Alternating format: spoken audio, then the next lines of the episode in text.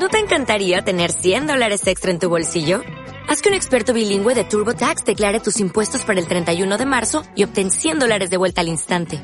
Porque no importa cuáles hayan sido tus logros del año pasado, TurboTax hace que cuenten. Obtén 100 dólares de vuelta y tus impuestos con 100% de precisión. Solo con Intuit TurboTax.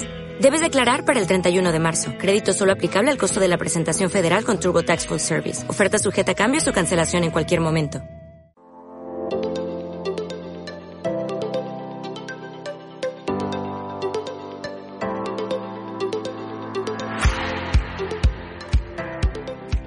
La bienvenida a Radio Woman Leader, la radio de las mujeres que lideran el cambio. Para saber más sobre Woman Leader, entra a nuestra web www.womanleader.org o búscanos en redes sociales. Estamos en Facebook, Instagram y LinkedIn y también en nuestro canal de YouTube Woman Leader TV. Te esperamos.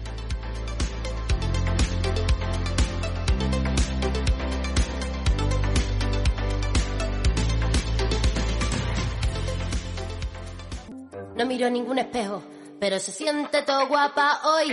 Ella se ha puesto color en las pestañas, hoy le gusta su sonrisa. No se siente una extraña, hoy sueña lo que quiere, sin preocuparse por nada. Hoy es una mujer que se da cuenta de su alma. Hoy vas a descubrir que el mundo es solo para ti, que nadie puede hacerte daño, nadie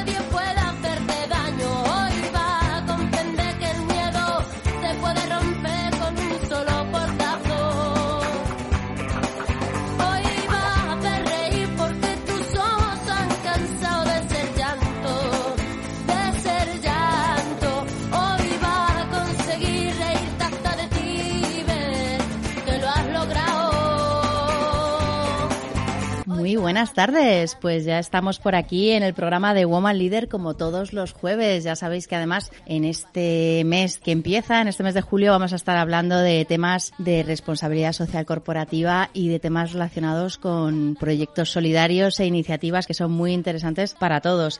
Ya sabéis que la responsabilidad social empresarial está ahora mismo bastante en apogeo porque bueno, tenemos como dos partes, una es la transición hacia una economía sostenible y la participación también de las empresas en temas sociales, que es muy importante y que además va mucho más allá de las campañas de comunicación o de las campañas puntuales que puedan hacer las marcas, porque realmente hay muchas empresas, muchas marcas muy comprometidas que están demostrando con pequeños o con grandes granitos de arena es que bueno, que se puede colaborar, que se puede hacer que nuestra sociedad avance y que además cubren necesidades muy concretas con campañas de acción social o campañas medioambientales.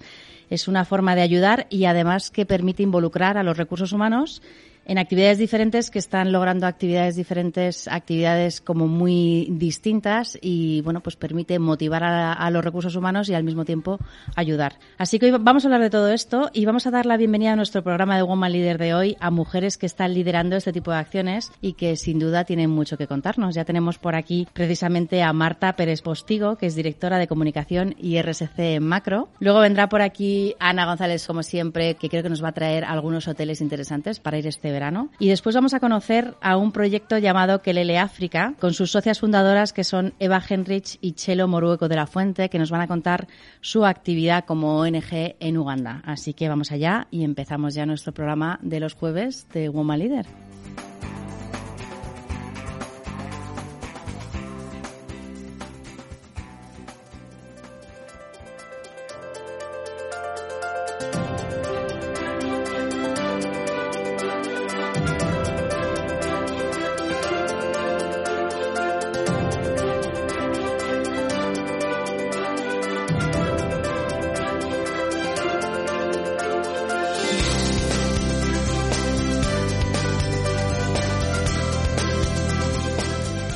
Os contaba que ya tenemos por aquí a Marta Pérez Postigo y le damos la bienvenida. Ella es directora de comunicación y RSC de Macro. Buenas tardes, ¿qué tal? Muy buenas tardes y muchísimas gracias por invitarme a tu espacio. Estoy encantada y, y deseando contaros muchísimas cosas súper chulas. Pues la verdad que es un placer tenerte por aquí y además vamos a estar tranquilamente. Hoy, como es 1 de julio, que se ha ido mucha gente, hemos visto, yo venía por la carretera de Coruña y todo el mundo estaba saliendo de Madrid como si no hubiera un mañana, así que estamos muy tranquilas aquí para que nos cuentes un montón montón de, temas interesantes. Bueno, muy tranquilas, pero con muchísimo calor. Es tremendo lo que está pasando, que pasa en Madrid, que de repente ha venido el calor de repente y hace un calor insoportable. Así que deseando vacaciones ya y poder descansar un poquito. A mí me gustaría primero de todo que nos contaras un poco sobre, sobre la responsabilidad social corporativa. ¿Cómo crees que es de importante, sobre todo en el mundo de la hostelería, y cómo lo estáis enfocando desde, desde Macro? Bueno, eh, yo te podría hablar y no parar, porque a mí me apasiona el mundo de la sostenibilidad y el mundo de la empresa y el sector de la hostelería. Yo creo que la sostenibilidad es una cuestión de actitud. Tiene que ser algo que forme parte eh, de forma transversal de las compañías, que venga de arriba abajo, porque yo lidero el Departamento de Comunicación y Sostenibilidad. Somos un equipo de, personas que trabajamos por la sostenibilidad, por integrarlo dentro de la estrategia de la, de la compañía y solas no podríamos hacer nada, estaríamos luchando contra los elementos. Entonces, si no es algo que esté integrado y que forme parte del ADN de la organización, es muy complicado sacar las cosas adelante. Sobre todo en el sector de la hostelería, ¿no? El sector, eh, durante esta pandemia, esta situación de crisis que hemos eh, estado viviendo y que seguimos viviendo, la hostelería se ha visto duramente afectada. Es, yo creo que es uno de los sectores que más radicalmente se ha visto afectado por, por la situación. Y, y también uno de los primeros, ¿no? Que se han puesto las pilas, perdona, permíteme decirlo así, muy coloquialmente. Y la sostenibilidad tiene mucho que ver, ¿no? La sostenibilidad son tres patas, ¿no? La parte de impacto económico, la parte de impacto social y la parte de impacto medioambiental. Muchas veces nos olvidamos y nos creemos que la sostenibilidad es simplemente el tema del medio ambiente, del cambio climático y demás.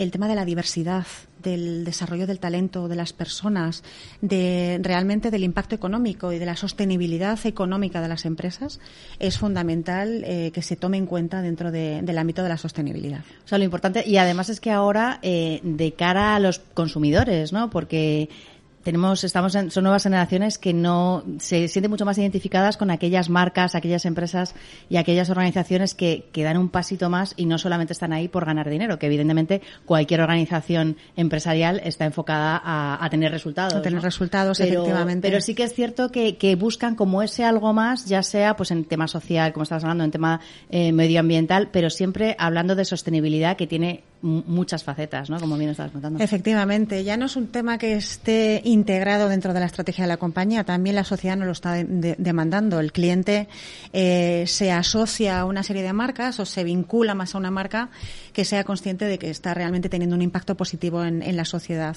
Entonces es fundamental que todas las compañías desarrollen estrategias, iniciativas y acciones que involucren a los empleados, que no solamente sea una comunicación unidireccional de yo hago cosas, sino que involucren a los empleados para que se sientan orgullosos de las compañías a las que pertenecen, ¿no? Y eso lo hacemos desde Macro.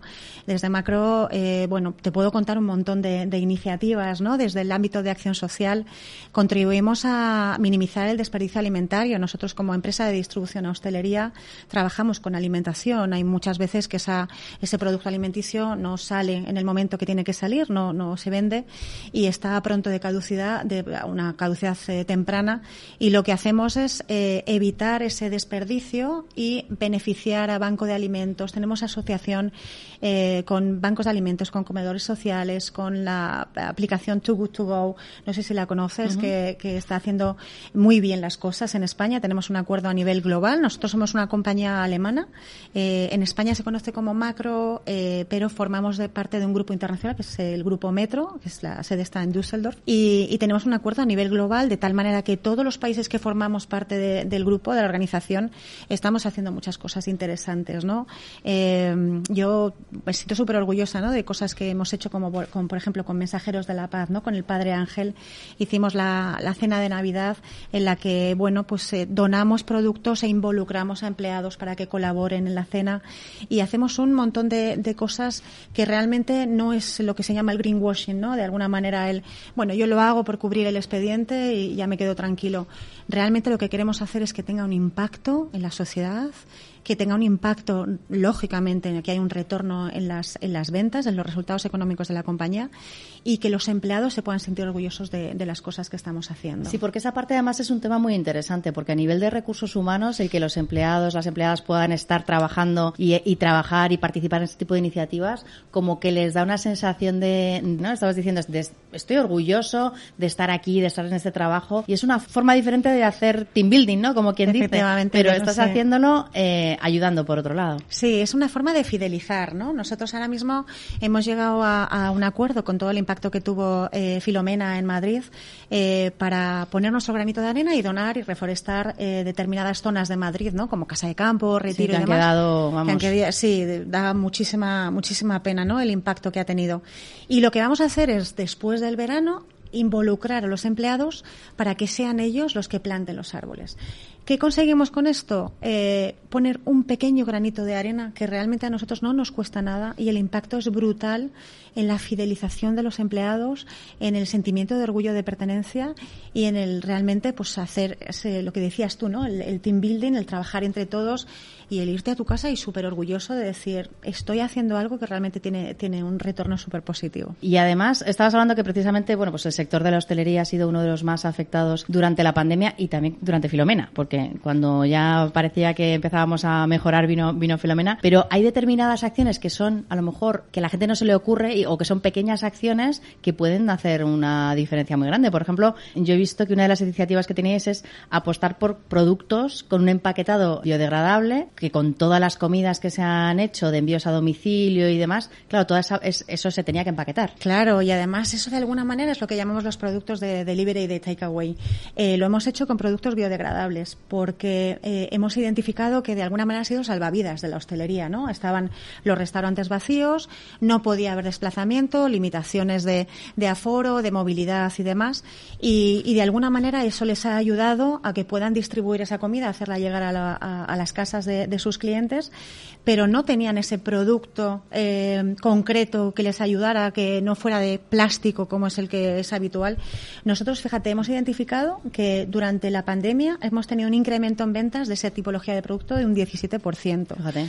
Y tenemos cosas muy chulas porque hay productos, mira, eh, hay platos de caña de azúcar, de hoja de palma, de pulpa de trigo, de cartón con certificación. Cubiertos desechables también. desechables, em, eh, las pajitas, mm. todo eso. Además hay una normativa a nivel europeo que el plástico de un solo uso tiene que, desaparecer. Entonces, es lo que decías tú antes, ¿no? Ya no es solamente un tema de, empresa, sino es un tema que, que lo está demandando la sociedad y nos, está, nos lo está demandando de alguna manera la administración pública con, con legislación que o te pones eh, manos a la obra o, vas a tener muchos problemas porque no lo puedes. Sí o sí. El otro día precisamente tuvimos aquí en Woman Leader a, a, una joven empresaria que han desarrollado unas pajitas que son comestibles. Ah, sí, sí, sí, sí, las conozco. Sí, la verdad es que están funcionando muy bien. Con lo cual, bueno, son cosas, son pequeños cambios que, que, que podemos hacer y sí, claro, si los hace una compañía como la vuestra que tiene esa dimensión y que hay tantas, tantas empresas que van a, que van a comprar a macro, pues claro, es, no es un granito de arena. Yo creo que es bastante más, sí, ¿no? Sí, sí, sí. Lo que pasa que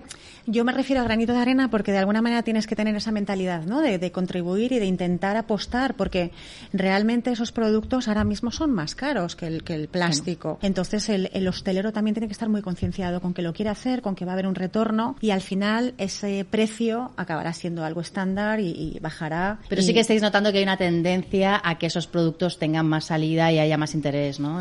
Totalmente. Hoy había un anuncio, una, un anuncio, ¿no? Una información publicada en Expansión que decía que había incrementado el 22%, ¿no? El reparto de, de delivery. Eh, nosotros como compañía de distribución hostelería tenemos que acompañar a, esa, ese incremento y, ofrecer esa tipología de, productos. Oye, también desde, bueno, yo no sé si llevas eh, también un poquito de tema, pues estamos hablando de recursos humanos, pero también creo que creasteis un aula virtual para informar, ¿no? En todo esto sobre cuestiones de seguridad, de salud, para informar a vuestros empleados precisamente. ¿Cómo funcionó un poco eso? Mira, yo recuerdo marzo cuando se anunció el estado de alarma, lo primero que hicimos fue crear un comité de crisis. Yo como responsable de comunicación estoy habituada ¿no? a formar parte de los comités de crisis por temas de redes sociales que impacten en la reputación y, demás de, la marca. En esta ocasión lo que hicimos fue crear un comité de crisis eh, en el que integrábamos distintas personas de, diferentes departamentos, desde el departamento de operaciones, del departamento de compras, de seguridad, de comunicación. No me quiero dejar a nadie que luego me regañan mis compañeros y no quiero. De calidad, eh, de legal y de recursos humanos con relaciones laborales y PRL también. Y lo que hicimos fue, nos, eh, bueno, nos juntábamos todos los santos días, eh, muchas veces durante dos y tres horas, para identificar qué es lo que estaba pasando y cómo podíamos proteger la seguridad y la salud, primero de nuestros empleados y después de nuestros proveedores y de nuestros clientes. Y creamos ese aula virtual, creamos eh, un chat médico para que si tenían cualquier duda que pudieran tener un, contacto directo y desarrollamos un montón de acciones para sobre todo tener claro que, la prioridad eran nuestros empleados y que teníamos que ayudarles porque había tal desconcierto, tal incertidumbre, tal, eh, tal miedo que, bueno, teníamos que ayudarles a orientarles y, estar ahí, ¿no? Para sí, porque es cierto que, había muchas personas que es que incluso tenían, eh, bueno, llegaron a estar muy paralizados porque hubo momentos de verdadero pánico en la sociedad y yo creo que también las empresas nos hemos dado cuenta que bueno todo el tema de bienestar de los empleados y de seguridad y de aportar todo eso va mucho más allá de pues lo que hablábamos antes de lo del greenwashing no pues un poco parecido no que todas las acciones que se estaban haciendo de bienestar de los empleados de, de cuidados de salud y demás parecía que era como una cosa muy muy chula y tal pero nos hemos dado cuenta de que es muy importante porque si una persona no está bien no está bien mentalmente y no se encuentra en situación de, poder trabajar, es que es muy complicado que pueda ser operativa, ¿no? Fíjate, nosotros además nos dimos cuenta de una cosa, el tema de la comunicación. Cuando tú te declaran un estado de alarma, cuando tú tienes limitación de movilidad, eh, el hacer llegar la comunicación a todos los empleados, somos cerca de 3.400 empleados en la compañía, para compartir la información y todas las acciones que estábamos desarrollando, nos dimos cuenta que era muy complicado llegar a ellos porque distintos turnos, distintos horarios, bueno, pues eh, hubo situaciones delicadas y demás de, bajas.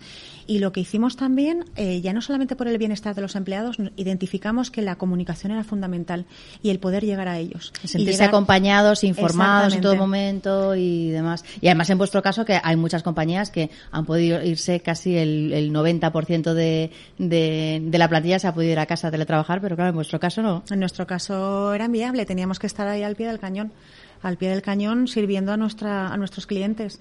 Entonces era muy complicado y, fíjate lo que te, lo que te comentaba, ¿no? La comunicación eh, eh, nos ha ayudado a ponerlo en positivo y poner en valor la situación, ¿no? De todas las crisis siempre al final consigues, eh, bueno, dar la vuelta a la tortilla y, quedarte con, cosas muy positivas, ¿no? ¿Tú crees que en esta hemos aprendido cosas yo que se van a quedar? Yo particularmente creo que en, que en macro hemos aprendido muchísimas cosas. Hemos aprendido que el cliente tiene que estar en el centro de la toma de la toma de decisiones, que el empleado es fundamental y que gracias a nuestros empleados podemos salir adelante y, bueno, ofrecer un servicio de, calidad a los clientes que lo necesitan. La hostelería es un sello de identidad de España, es eh, algo de lo que nos sentimos súper orgullosos y, no podemos perderlo. Tú cuando viajas fuera, todo el mundo conoce la tortilla de patata, la paella, el buen vino en España y tenemos que seguir mostrando con orgullo nuestra gastronomía a nivel mundial.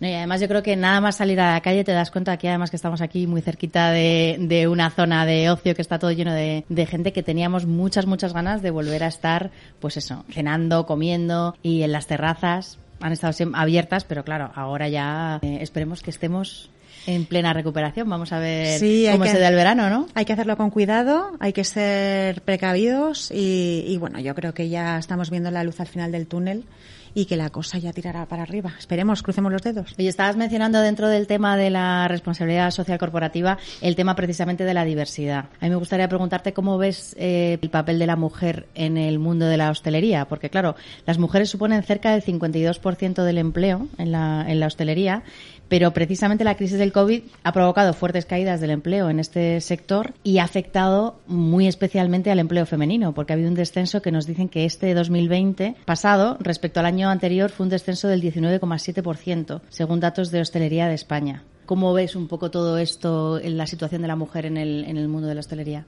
Complicada y tenemos que entre todos ayudar a visibilizar a la mujer en este sector, ¿no? Porque, mira, hablando de datos, ¿no? La guía Michelin eh, identifica que hay 224 restaurantes y solamente 22 de ellos tienen al frente a una mujer tenemos muchísimo camino por recorrer. Nosotros desde Macro y particularmente desde Recursos Humanos y desde el Departamento de Comunicación impulsamos muchísimo el desarrollo de talento sin género, ¿vale? No, no estamos eh, identificando, no tiene que ser una mujer, no, que haya paridad y que visibilicemos a, a la mujer Y, y, bueno, cada vez que hacemos una iniciativa en la que, bueno, pues hacemos una formación de hostelería, hacemos un aula macro en las ferias en las que estamos, eh, siempre apostamos porque haya paridad y que haya mujeres contando lo que hacen, porque históricamente eran las mujeres las que estaban en las cocinas, las, nuestras madres, nuestras abuelas, nuestras tías, y ahora con el desarrollo de esa profesionalización del sector de la, de la gastronomía, es cierto que el peso mayor es el del hombre. Entonces, eh, bueno, yo creo que tenemos mucho que hacer, sobre todo, mira, los medios de comunicación eh, nos tenéis que ayudar mucho eh, para, para dar visibilidad a las cosas tan interesantes, tan potentes que hacen las mujeres, para que las niñas de, mujeres de mañana quieran seguir dedicándose a la cocina y no lo vean como una piedra en el camino y algo muy complicado que vayan a tener para salir adelante. Sí, porque además pasa un poquito lo mismo que pasa en, en otros en otros sectores, en, en los puestos de responsabilidad, ¿no? Que a lo mejor sí que están en las cocinas, pero no están a nivel de chef o de subchef o por ejemplo de sommeliers, ¿no? Que, Totalmente. Que hay determinadas cuestiones que es como que no avanzan o no se desarrollan su carrera dentro de, del propio sector, ¿no? Sí, pero fíjate, yo creo que no es un tema solamente del sector de la hostelería. Eh, yo que me dedico a los medios de comunicación veo constantemente eh, publicaciones en los medios y cuando hay entrevistas a CEOs de compañías, cuando es una mujer CEO llama la atención y lo ponemos encima de la mesa y lo, pones, lo ponemos en valor. Yo lo que quiero es pelear para que estas conversaciones ya no se tengan encima de la mesa, que sea algo habitual y que se normalice la situación, porque es cierto que todavía nos queda camino por recorrer. En, no, pero todavía queda mucho tiempo para que se normalice, porque realmente sí. es cierto que además cuando una mujer llega a un puesto de responsabilidad, eh, provoca el que haya una sensibilidad mayor hacia, hacia otras mujeres. Con lo cual, incluso, que quiero decir que no es una cuestión incluso ni, ni necesariamente de machismo o de, sino de, de empatía también, ¿no? Porque muchas veces cuando hay unas determinadas personas y son todos del mismo, del mismo club, somos todos del mismo club, tomamos las decisiones en el mismo sitio, es como eh, siempre comentamos, ¿no? Eh, hay hay una serie que salían todos a fumar y entonces una que no fumaba se quedaba siempre fuera del, de, de la ¿no? pandilla. De, de, la, de, la, pandilla y entonces todas las decisiones se tomaban cuando estaban fumando. Pues es un poco, un, un poco eh, el mismo ejemplo. Realmente no es que digas, no es que no quiero que estés aquí porque eres mujer, sino que si todo el mundo está fumando, los que están fumando son los que toman las decisiones, tú estás pues, fuera. y tú, tú estás fuera. ¿no? Entonces es un poco así. Entonces quizá es a la hora de cuando cada vez más mujeres estén llegando a esos puestos de responsabilidad, va a ser más natural que otras mujeres lleguen y también que quieran llegar, ¿no? Porque no solamente es que no, no, lleguen porque porque a lo mejor no puedan, sino porque muchas directamente dicen, es que a mí no me interesa sí. este, este enfoque, ¿no? Mira, yo tengo una anécdota que me pasó el otro día en, una, en un evento de hostelería. En una mesa éramos eh, seis comensales y yo era la única mujer. Y una de las personas, que además es muy conocida, dijo, hombres, tenemos una mujer, cuidadito, hay que cuidarla. Y dije yo, a ver si os voy a tener que cuidar yo a vosotros. A mí tratarme exactamente igual, no quiero ningún favoritismo. Y se quedó, dice, hombre, digo, no, es que no, no queremos eso. No lo queremos porque estamos en, en muchas veces eh, nuestra situación incluso somos mucho más empáticas, mucho más valientes y más valientes, tenemos que ser más valientes, ¿no? Tenemos que dejar de sentirnos ahí pequeñitas y que necesitamos esa protección porque no la necesitamos. Muchas veces damos mil vueltas a, a cualquier eh, hombre, eh, incluso cualquier mujer. O sea, hay, hay, que hay que ser valiente y, y, efectivamente lo que dices tú, ¿no? Muchas veces eh, no se quiere porque sabes el camino tan complicado que vas a tener adelante y dices, pues mira, no me interesa. Pues claro que interesa, es súper interesante. Sí, a mí me gusta mucho y siempre la, la menciono Irene Comey, que la tenemos que volver a, a invitar, una profesora de, de la Universidad de, de, Valencia, que nos dijo que hay el concepto de la posibilidad de si voy a brillar o no voy a brillar. Si tú no, no te ves en, en, un puesto determinado y se ves que vas a tener muchos problemas, dices, es que no me veo yo brillando aquí, porque a lo mejor la, la competitividad es diferente a la que yo a mí me gustaría, o, eh, ¿sabes? Entonces, ella dice el concepto ese de la, la posibilidad de brillar. de brillar. Si tú no ves esa posibilidad, directamente no luchas por, por esa, por, por buscar ese, ese puesto, ¿no? Porque directamente es que no te ves allí, dices, bueno, esto es para otras personas. Sí, lo que pasa es que el concepto de brillo es muy relativo. Muchas veces eh, para mí el brillo es meterme en la cama y sentirme súper orgullosa de lo que he hecho, de mis principios, de mis valores y de que, y de que sigo un camino súper ético y con, con unos valores bien afianzados y para mí ese es el brillo muchas veces. Pero sí, es cierto que hay en ocasiones, ¿no? Que dices, madre mía, esto me va a suponer tal quebradero de cabeza tal que, que no, o sea, esto no, no puede ser. Bueno, por suerte el brillo es personal y además yo creo que cada vez hay más gente que quiere ese tipo de brillo que tú estás comentando, ¿no? O sea que eh, vamos a ver si podemos ir avanzando en lugar de ir dar, dar, dar marcha atrás. Exactamente, lo conseguiremos. Cuéntanos un poco, ahora que está todo cambiando, ¿cómo veis el futuro más próximo en todos estos temas en, en macro? ¿Con respecto a sostenibilidad te refieres o con respecto a cómo está la hostelería? Sí, con respecto a, a, a, Sí, porque claro, yo creo que hay momentos en los que cuando hemos, tenido que hacer mucha campaña, mucha, ha sido una operativa muy de guerra, de guerrilla, digamos, porque había cosas inminentes que había que resolver. Pero ahora a lo mejor como que se puede volver a hacer campañas o a hacer proyectos que estén, que estén más relacionados con estos temas, ya que bueno, parece ser que poco a poco vamos a ir pasando a, a otra, a otra pantalla. A ver. Sí, efectivamente, la situación todavía, mmm, lo que te decía, ¿no? Hay que ser cauto. Los presupuestos están tocados eh, porque lo hemos pasado muy mal. Igual que la hostelería ha tenido un impacto brutal, de 85.000 establecimientos de hostelería se, han visto afectados. O sea, es una, es una barbaridad que se dice pronto. Desde macro, eh, lo que estamos haciendo es, bueno, pues barrer primero y arreglar nuestras cosas de, la casa. Nos ha ayudado la, la pandemia para identificar cosas que, que, teníamos que mejorar y que teníamos que, que, afianzar para poder dar un servicio con excelencia y con calidad eh, con nuestros productos y servicios a nuestro sector y eso es lo que lo que estamos haciendo, ¿no? Entonces, bueno, básicamente eh, tenemos muchísimo optimismo en que la hostelería va, va, a salir adelante y que nosotros vamos a estar ahí a, al pie del cañón. ¿Y ahora mismo cuántos centros tenéis eh, funcionando? Cuéntanos un poco. Tenemos eh, 37 centros, pero fíjate, nosotros más que centros, lo que trabajamos es una experiencia omnicanal, uh -huh. ¿vale? Da igual que sea un centro físico, lo que trabajamos es que tú puedas comprar en la en el, en el centro o, o nuestros productos productos y acceder a nuestros servicios, da igual eh, si es físicamente, que lo, lo, puedes hacer de forma digital y por eso ofrecemos un servicio completo, omnicanal, para que eh, no importa que tengas esos 37 centros en, las 22 comunidades autónomas en las que estamos presentes, sino que puedas eh, acceder a ello como, cuando y donde quieras. Y en ese sentido yo creo que sí que la tecnología que ha venido a ayudarnos mucho en la pandemia luego se va a quedar, o sea, evidentemente está, está para quedarse y que incluso todo lo que hemos aprendido, ¿no? Con temas de teletrabajo, temas de digitalización, que a lo mejor algunos clientes estaban acostumbrados a decir, bueno, no, yo es que prefiero ir eh, y ahora mismo se ha desarrollado eso tanto por necesidad que bueno que al final se va a quedar, ¿no? El... Sí, sobre todo que el cliente de macro es un cliente de hostelería y ellos lo que hacen es intentar eh, dedicar el mínimo tiempo posible a comprar porque tienen que dedicarse a su negocio. Ser muy operativo. Muy operativo. Entonces van muy, muy directo a, al grano, ¿no?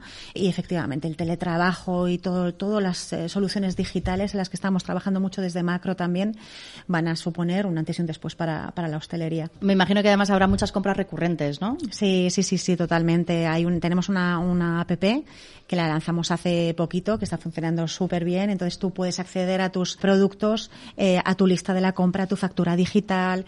Estamos avanzando mucho y, lo que te decía, ¿no? La, la, pandemia nos ha servido para darle la vuelta a la tortilla y para conseguir cosas muy positivas. Es que eso es una comodidad, ¿eh? Mira, pues justo antes de la pandemia, que justo a mí me pilló en Costa Rica, y de Costa Rica me fui a Miami y cuando volví a los tres días nos confinaron. Y cuando estaba volviendo yo dije, bueno, aquí, ¿qué ha pasado? Estaba todo eh, barajas vacío. Bueno, yo venía del mundo de la felicidad, que allí no pasaba nada y de pronto llegamos aquí y bueno, tremendo. Y me acuerdo que en ese momento me senté en, en barajas a hacer la compra porque dije a través, de, a través del teléfono. a, sí sí efectivamente me cogí el teléfono y, dice, y dije voy a hacer una compra porque no tengo nada y aquí veo que esto va a ser el, el acabose y cogí y me, y me, y me hice mi compra online claro. Qué impactante verdad las calles de Madrid vacías. Yo tengo imágenes de las calles de los establecimientos de todo cerrado y parecía una película de Netflix verdad era, era tremendo. Yo me acuerdo, parece además como que hace, ha sido hace muchísimo tiempo y es que ha sido hace nada. Y sí es cierto, la parte digital viene para quedarse. Y yo creo que también la hostelería, además de que es, bueno, es un sector fundamental en, en nuestro país, muy ligado además al tema de turismo, fundamental,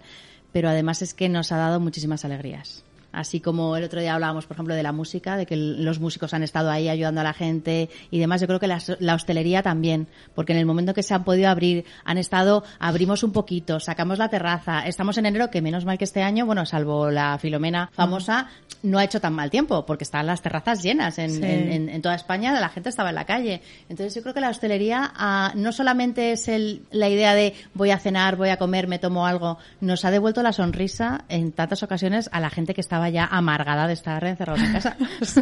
Bueno, es que yo creo que es el sector de la felicidad, ¿no? Siempre que vas a reunirte con familiares, con amigos, lo haces alrededor de una mesa, alrededor de, la gastronomía, de la hostelería, ¿no? Cuando vas a, pues eso, a, compartir, a celebrar, a, agradecer, es alrededor de, la gastronomía. Entonces, yo creo que tenemos que ser muy agradecidos, ¿no? Igual que ellos eh, nos dan esa felicidad y, y nos ayudan, ¿no? A compartir, que nosotros también pongamos nuestro granito, de arena y podemos activar un poco, un poco el consumo. Yo creo que estamos todos en ello, ¿eh? O sea que estamos deseando. estamos deseando y no va a haber mucho problema. ¿Dónde podemos eh, localizaros? Las oficinas centrales están en Paseo Imperial eh, número 40 en Madrid, pero los centros tenemos en Madrid, tenemos en Alcobendas, en Alcorcón, tenemos en Alcalá de Henares, tenemos en Paseo Imperial y tenemos en Barajas. Así que tenemos las puertas abiertas para cuando queráis venir, que estamos encantados de ofreceros el mejor de los servicios y el mejor de los productos. Fenomenal. Yo conozco el de Alcobendas, al que he ido varias veces. Ese es el único que conozco, así que tendré que ir a conocerlo. ¿Tienes que ir a, venir a los temas para conocerlos? Pues oye, muchísimas gracias, de verdad. Y nada, ya nos irás contando a ver los avances y esperemos que la hostelería esté cada vez mucho mejor. Y ya sabéis que tenéis que salir a la calle porque es la felicidad se puede encontrar y te, estamos en un país tan maravilloso y que nos da tanto que, bueno. Que a disfrutarlo. Muchísimas gracias por este tiempo. Muchísimas gracias a ti.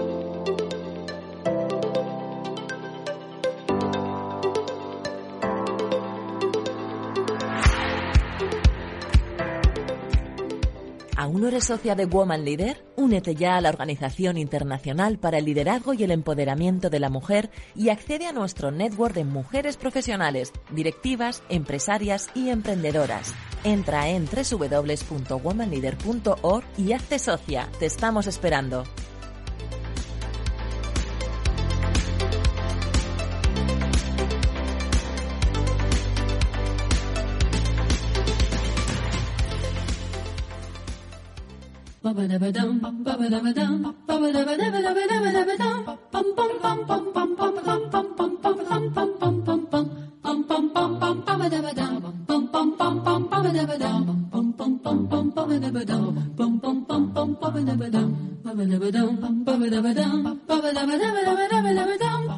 Muy buenas tardes, Ana, ¿qué tal?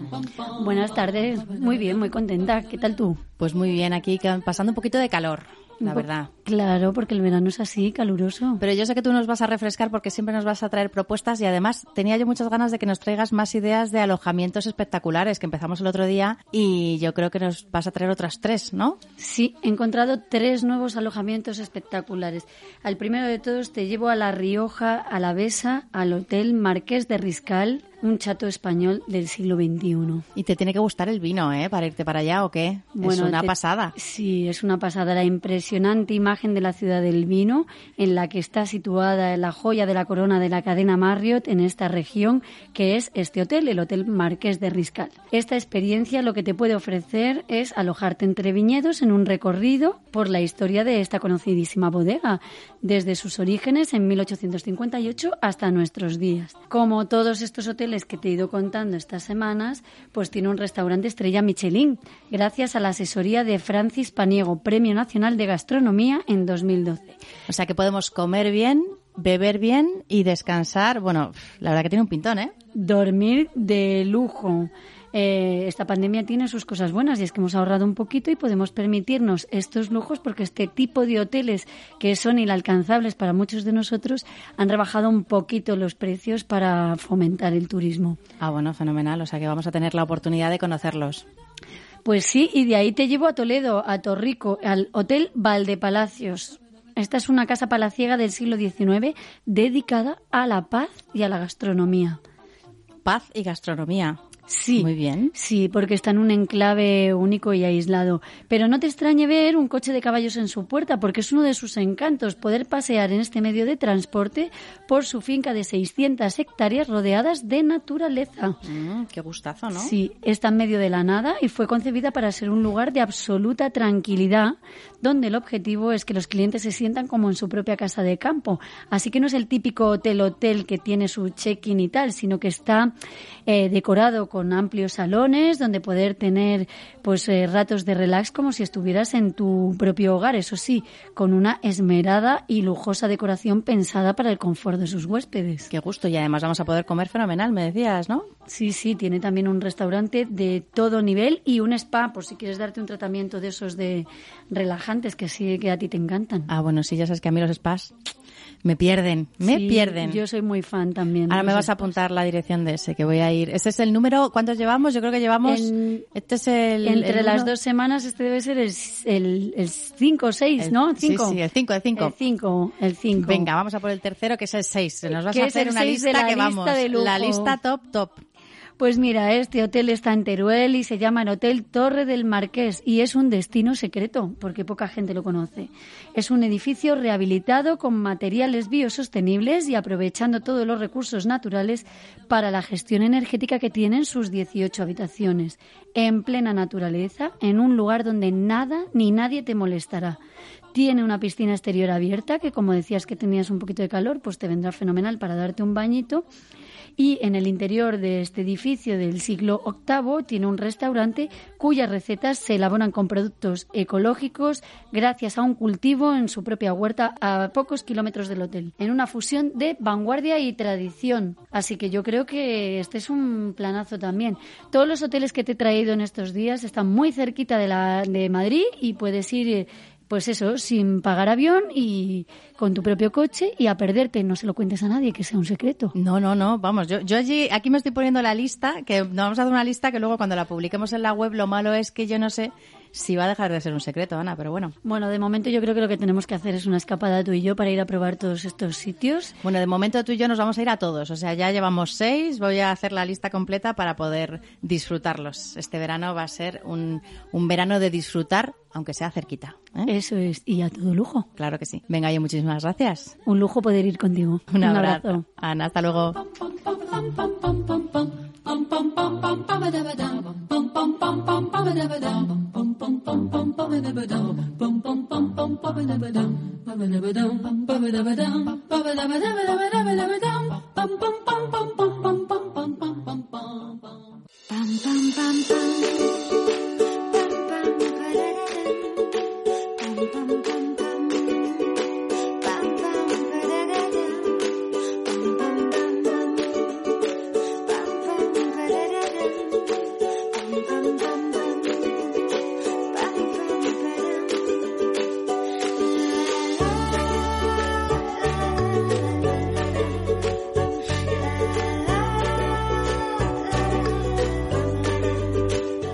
Ya estamos por aquí de nuevo. Habéis visto qué interesante todo el tema que estábamos hablando de responsabilidad social corporativa y tenemos por aquí ya a las representantes del proyecto Kelele África. Muy buenas tardes, ¿qué tal estáis? Muy buenas tardes, muy bien, ¿y tú? Buenas tardes, gracias. Muchas gracias por eh, invitarnos al programa. Pues un placer teneros por aquí, saludaros. Os cuento que Kelele África es una ONG que lucha por los derechos básicos en Uganda. Ahora nos van a contar un poco cómo y todos los proyectos que están haciendo y estoy encantada de darles la bienvenida a sus dos fundadoras que son Eva Henrich y Chelo Morueco de la Fuente, ¿no? Sí, Sí, Hablándonos de Kelele, ¿en qué consiste? ¿Cuáles son los proyectos que estáis haciendo? Contándonos un poco la idea, la idea original. la idea es eh, realmente dar esperanza ahí donde no lo había. Y ahora, con esfuerzos de parte, por parte de mucha gente, eh, estamos llevando eh, la esperanza para allá. Es ayudar a las mujeres, ayudar a los niños, ayudar a toda la gente que, que lo necesita. Y trabajamos con la gente, escuchando lo que necesitan, cómo les podemos ayudar y, sobre todo, haciendo formación, educación. ¿Por qué elegisteis el nombre de Kelele? Claro. bueno, pues eh, Kelele viene de, del Swahili, es una palabra de, de la lengua Swahili que significa grita. Grita eh, porque queríamos de alguna manera gritar libertad, gritar justicia, porque nuestro primer proyecto, perdón, empezó con el empoderamiento de la mujer haciendo un taller de costura y entonces era una manera de decir grita, no grita esa libertad que las mujeres necesitan en, en África, ¿no? Y sobre todo en las zonas tan desfavorecidas como son las en donde estamos, en Quimia y en, y en Casenda, que son dos aldeas muy chiquititas en la parte de Uganda, en el oeste, donde, donde estamos trabajando y donde tenemos todos los proyectos.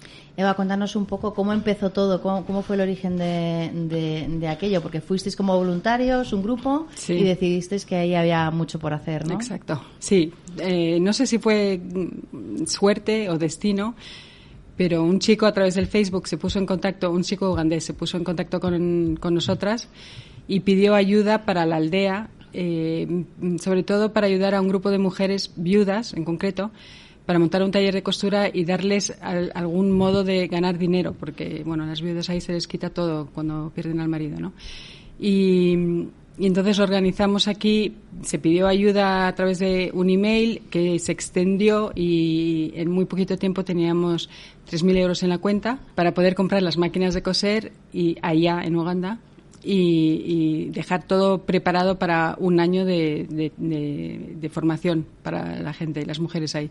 Y nos fuimos con un grupo de voluntarios que eran seis chicas que estaban en primero de bachillerato, la madre de una y el padre de otra que, de otra que era médico y nos lanzamos ahí sin saber muy bien dónde nos metíamos, con la suerte de, de, encontrarnos ahí, de poder ayudar y de enamorarnos del sitio. Quedamos totalmente atrapadas y en un mes pudimos construir el taller de costura, encontrar a la profesora, se apuntaron 42 mujeres mm, en doble turno y estuvimos todo ese mes ayudando en un colegio que, estaba ahí cerquita y, enseguida vimos que ahí había una necesidad, necesidad de no en ese solo para el verano sino a largo plazo y ahí es cuando eh, Chelo no pudo venir conmigo ese verano pero le avisé de que teníamos que hacer algo para ayudar a esa comunidad y dijiste Chelo tenemos que irnos para allá y aquí hay que hacer más cosas ¿no? y te va a encantar y así fue y así fue ¿y qué hicisteis? ¿qué estarás? Pues eh, cuando me enseñó las fotografías y me enseñó el sitio, yo dije, eh, este es el sitio que realmente nos gustaría ayudar, ¿no? Y empezamos con el taller de costura, después escuchamos a la, a la gente de allí qué es lo que querían, qué necesitaban y nos hablaban de sobre todo ayudar a las mujeres en el embarazo, ¿no? Porque había una mortalidad muy importante y sobre todo eh, el que no llegaban, el que no llegaban a, ni, a, ni a la clínica a, dar a luz, ni tan siquiera tampoco a tener control de su, de su embarazo. ¿no?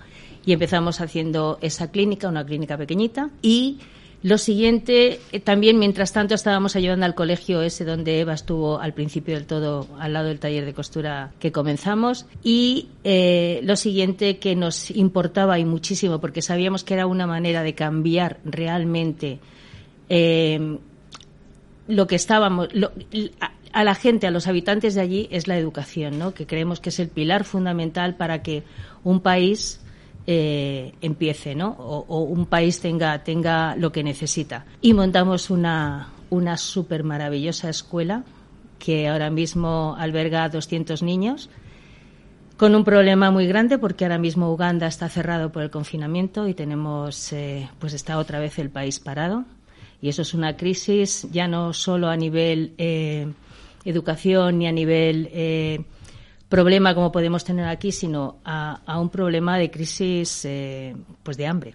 Claro, porque allí no solamente estamos hablando del analfabetismo, ¿no? Que estabas comentando, mm. o de los problemas que, que, se pueden encontrar en el día a día, sino que ahora que está completamente paralizado por el COVID, porque tiene bastante incidencia, ¿no? Sí. Pues se ha triplicado Hace nada era duplicado, pero en menos de, de 13 días se ha triplicado la tasa de mortalidad eh, comparada con todo el año o los 15 meses que llevamos de, de pandemia a nivel mundial. Allí se estaba controlando muy bien, pero de repente algo ha sucedido y sobre todo es la cepa india que ha debido de entrar allí y ahora ya no está afectando solamente a la, a la capital, a Kampala, sino que lo está haciendo a, a, zonas tan recónditas como son las que donde nosotras estamos, ¿no? Claro, porque además todos los temas de bueno de, higiene, de mascarillas y demás, aquí lo, lo, hemos hemos llorado mucho por tener que llevar mascarilla, pero todo el mundo se ha podido comprar sus mascarillas y ha podido, ¿no? Pero estamos hablando de situaciones que la pobreza es extrema y la gente no está como para estar cambiando de mascarilla todos los días, ¿no? Para nada. Justamente estos últimos tres días hemos estado repartiendo mascarillas a todo el mundo gratis porque el taller de costura que tenemos están haciéndolas. Y, también gracias a una donación de unos niños de sexto de primaria en un colegio en Las Rozas, de los Olivos, eh, nos han facilitado un dinero para poder eh, regalar jabones, que ahí es un lujo. La mayoría de las familias no se compran el jabón porque es demasiado caro. Y hemos regalado 700 kilos de jabones a la gente de las aldeas, de tres aldeas con las que trabajamos. Y ahora mismo seguís estando en contacto, evidentemente no, no podéis ir. ¿Cómo están los proyectos que teníais en marcha, como las cabañas solidarias que tenéis, que se puede ir a, allí? Eh, que ahora nos contéis un poco para, para ver. Entiendo que ahora mismo está, todo eso lo tenéis eh, parado a la espera de que se pueda ir resolviendo toda esta situación, ¿no? Está parado, se puede, se puede ir, pero todos los colegios están cerrados, eh, realmente no se puede trabajar con los voluntarios. Tenemos un programa de voluntarios que vamos siempre en julio y en agosto, pero lo hemos tenido que cancelar. Bueno, Chelo, Chelo, que va en agosto, no sé si lo ha cancelado ya, pero lo más probable es que lo tengan que cancelar. Entonces, los proyectos tenemos mucha suerte de tener una contraparte, de que África Uganda, que lo llevan tres personas ugandesas muy eficaces y que muy trabajadoras, y gracias a Dios está en sus manos ahora mismo todo. Entonces, nosotros enviamos los fondos, decidimos entre todos qué es lo que se necesita y ellos eh, lo supervisan todo y lo están haciendo fenomenal. Chelo, y ahora mismo, ¿cómo estáis recogiendo fondos o cuáles son vuestras fórmulas para recoger eh, fondos? Y lanzar proyectos para poder captar recursos, no solamente ahora con el COVID, sino, sino bueno, en, general. Bueno, desde siempre ha sido mucho la solidaridad de amigos, eh, amigos que, que, hablan con otros amigos, entonces ha sido mucho el boca a boca lo que ha funcionado, ¿no? Somos una ONG muy pequeña, pero sí que es verdad que cada proyecto que nos hemos que hemos decidido hacer siempre hemos tenido la, la buena voluntad de toda esa gente maravillosa y estupenda que, que nos conoce y que nos, que nos ayuda. Tenemos muy pocos socios, con lo cual estaría muy bien que, hiciéramos socios. Tenemos a todos los niños apadrinados. Apadrinar es difícil, por supuesto que lo es, pero es más fácil, ¿no? Cuando tienes un niño en el que recibes información y parece como que tienes algo tuyo. Pero lo más importante para nosotros sería tener socios, socios que realmente es ese dinero que, con el que cuentas todos los meses y con el que sabes y puedes programar para, para el futuro, ¿no? Y, eso es lo que necesitamos, eh, eh, socios. ¿Y ahora mismo tenéis algún proyecto que esté en vías de desarrollarse en los próximos meses, a pesar de la situación que ya hemos, que ya hemos comentado un poco? Lo más urgente es probablemente en este próximo mes, bueno, ya estamos en julio, que vamos a necesitar ayuda para hacer una campaña alimentaria, porque la gente ahí eh, vive de la agricultura eh, de la propia suya, de sus propias huertas, ha habido muchísimos problemas con el clima últimamente y se ha echado a perder casi toda su cosecha. Y no pueden, están cerrados los mercados de comida, entonces no pueden ir a intercambiar eh, los alimentos que tienen por otros. Con lo cual, lo van a pasar muy mal en los pueblos. o sea, tienen un problema de abastecimiento y además ellos mismos no se pueden autoabastecer porque encima no, ha acompañado, bueno, como ha sido a nivel mundial también, no ha acompañado el tiempo, ¿no? Claro, y no hay transporte tampoco para que lleve los alimentos desde la ciudad a, las aldeas, o sea que es, eh, vamos, a, vamos a hacer una campaña dentro de muy, muy poco cuando nos autoricen ahí, porque todo funciona a través de las autoridades locales que nos dejen hacer cosas y vamos a pedir ayuda para eso. Y después, por supuesto, teníamos un montón de otros proyectos en marcha. A lo mejor el que sí está, que sigue en marcha es el del agua, porque no hay agua potable donde estamos ni hay electricidad, pero por fin, después de muchos años, hemos conseguido traer el agua potable a, la, aldea, a la quimia, y gracias a donaciones también hemos construido las cinco fuentes en el poblado y hacer la canalización del agua municipal para llevar el agua potable a toda la aldea. Entonces, eso sigue adelante, que va a ser, bueno, junto con el jabón, las mascarillas, la ayuda de la comida y el agua limpia, pues va a ser una gran ayuda. Y después de proyectos, proyectos de formación profesional, estábamos a punto de empezar uno nuevo, porque el año pasado empezamos el de costura y artesanía y otro de peluquería, y este año estábamos justo para empezar el de informática.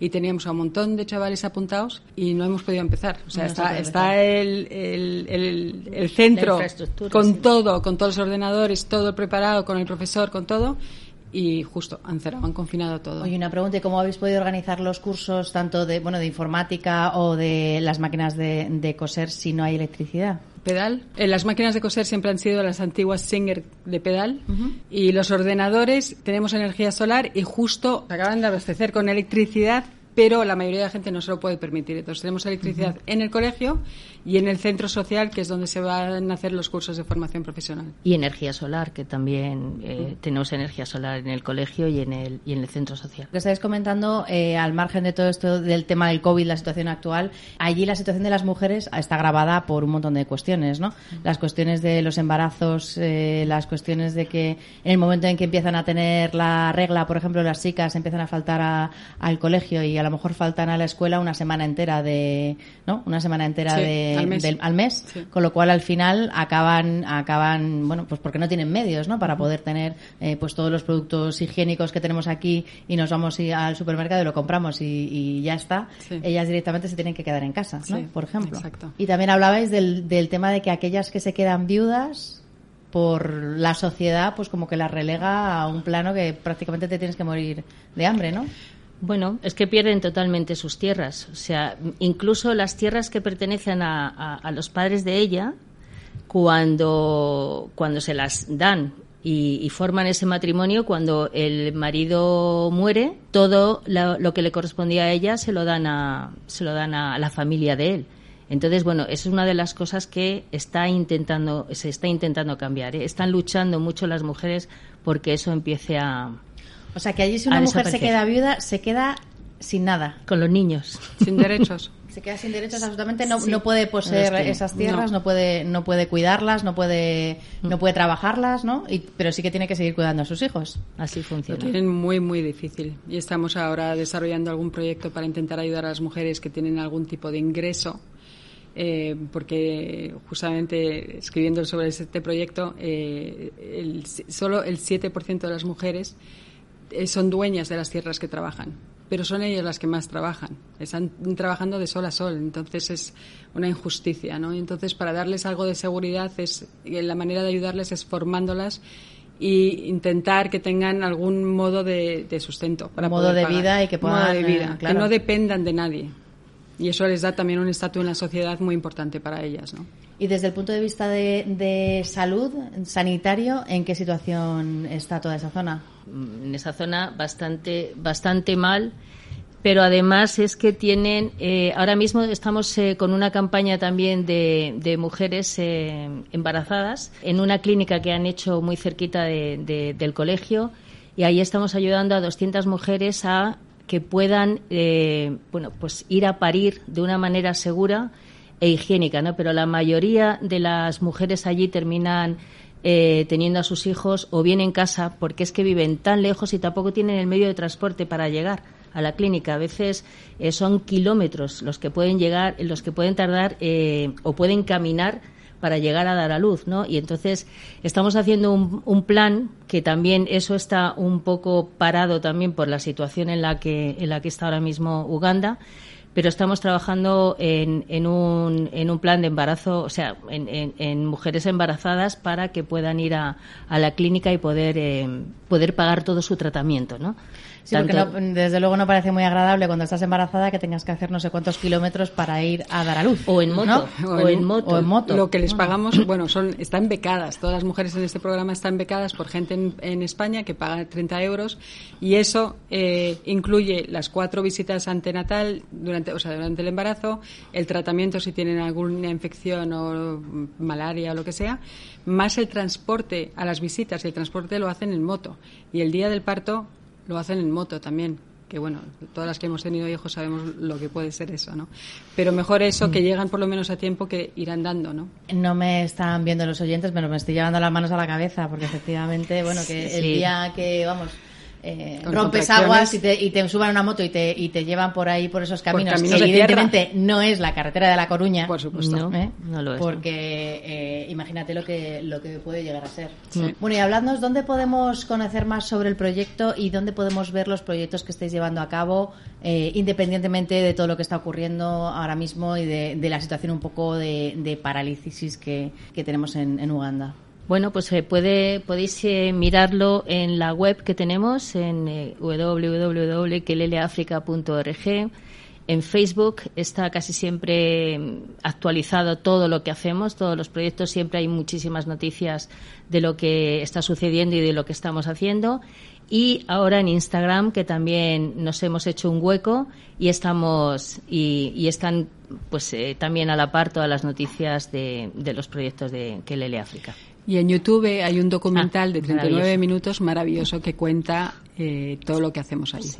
Oye, me ha parecido también muy interesante que estabais contando el tema de los voluntarios que pueden ir allí, incluso gente bastante joven, ¿no? Mm. Sí, sí. Hemos ah. hecho el turismo familiar porque, bueno, estamos en una zona tan bonita, y luego esas cabañas solidarias tan tan espectaculares que están al lado de una de, un lago, ¿no? Porque estamos en una zona de, volcanes, cráteres que se han formado lagos y entonces las cabañas están que cuando abres la puerta o la ventana te encuentras ese lago maravilloso y ese amanecer y ese atardecer que solo se ve en, en África, ¿no? Y, y esas eh, y esas cabañas eh, pueden acoger a cualquier a cualquier tipo de turismo, ¿no? Tanto el turismo solidario como a veces turistas que pasan para ir al Queen Elizabeth o a ver a los gorilas, estamos en esa zona y eh, pues puede albergar a ese, a ese tipo de turismo también. Pero también al turismo solidario porque hay muchas familias que están muy interesadas en ir con sus hijos y que conozcan de primera mano un proyecto en el que es fácil porque estamos en una zona totalmente totalmente cerrada en el que no en el que es totalmente seguro el sitio no en, eh, en donde estamos. Además estamos dentro de la escuela con lo cual eh, los voluntarios pueden trabajar con los niños y escuchan. Es, los niños son nuestro reloj por la mañana. O sea quien te despierta el despertador de, de que lele en las cabañas son los niños porque son los que llegan a, la escuela y, los tenemos justo allí en vivo y en directo. ¿cuántas cabañas tenéis? caben 16 personas. Sí. Tenemos tres tres cabañas y una que era para los profesores donde hay seis camas también, o sea que caben en total 16 personas cómodamente. Es que la verdad que me, me parece me parece una idea muy bonita el poder ir en familia, poder ir allí, eh, evidentemente ahora no, pero a lo mejor en final de agosto, septiembre, un poco más adelante, porque además allí el tiempo es, es bastante diferente aquí, ¿no? y además es que si vas con niños, los niños al final terminan, eh, claro, a los niños eh, allí de la escuela, a los niños africanos, cuando ven a unos niños eh, blancos, se tiran a ellos, y los, pero directamente, vamos, literalmente se tiran a los niños, ¿no? Y automáticamente... y automáticamente ya se hace, empiezan a, establecer relaciones. Exactamente, establecen relaciones. Bueno, oye, pues muchísimas gracias. Kelele África, kelele.org. ¿no? Sí, eso es. www.kelele.org y nada. Keleleafrica.org. Keleleafrica.org y nada, os esperamos que vengáis por aquí en cualquier momento para seguir hablando un poco de esto y nos contéis más, más avances, ¿vale? Muchísimas gracias. Muchísimas gracias. Gracias. Gracias.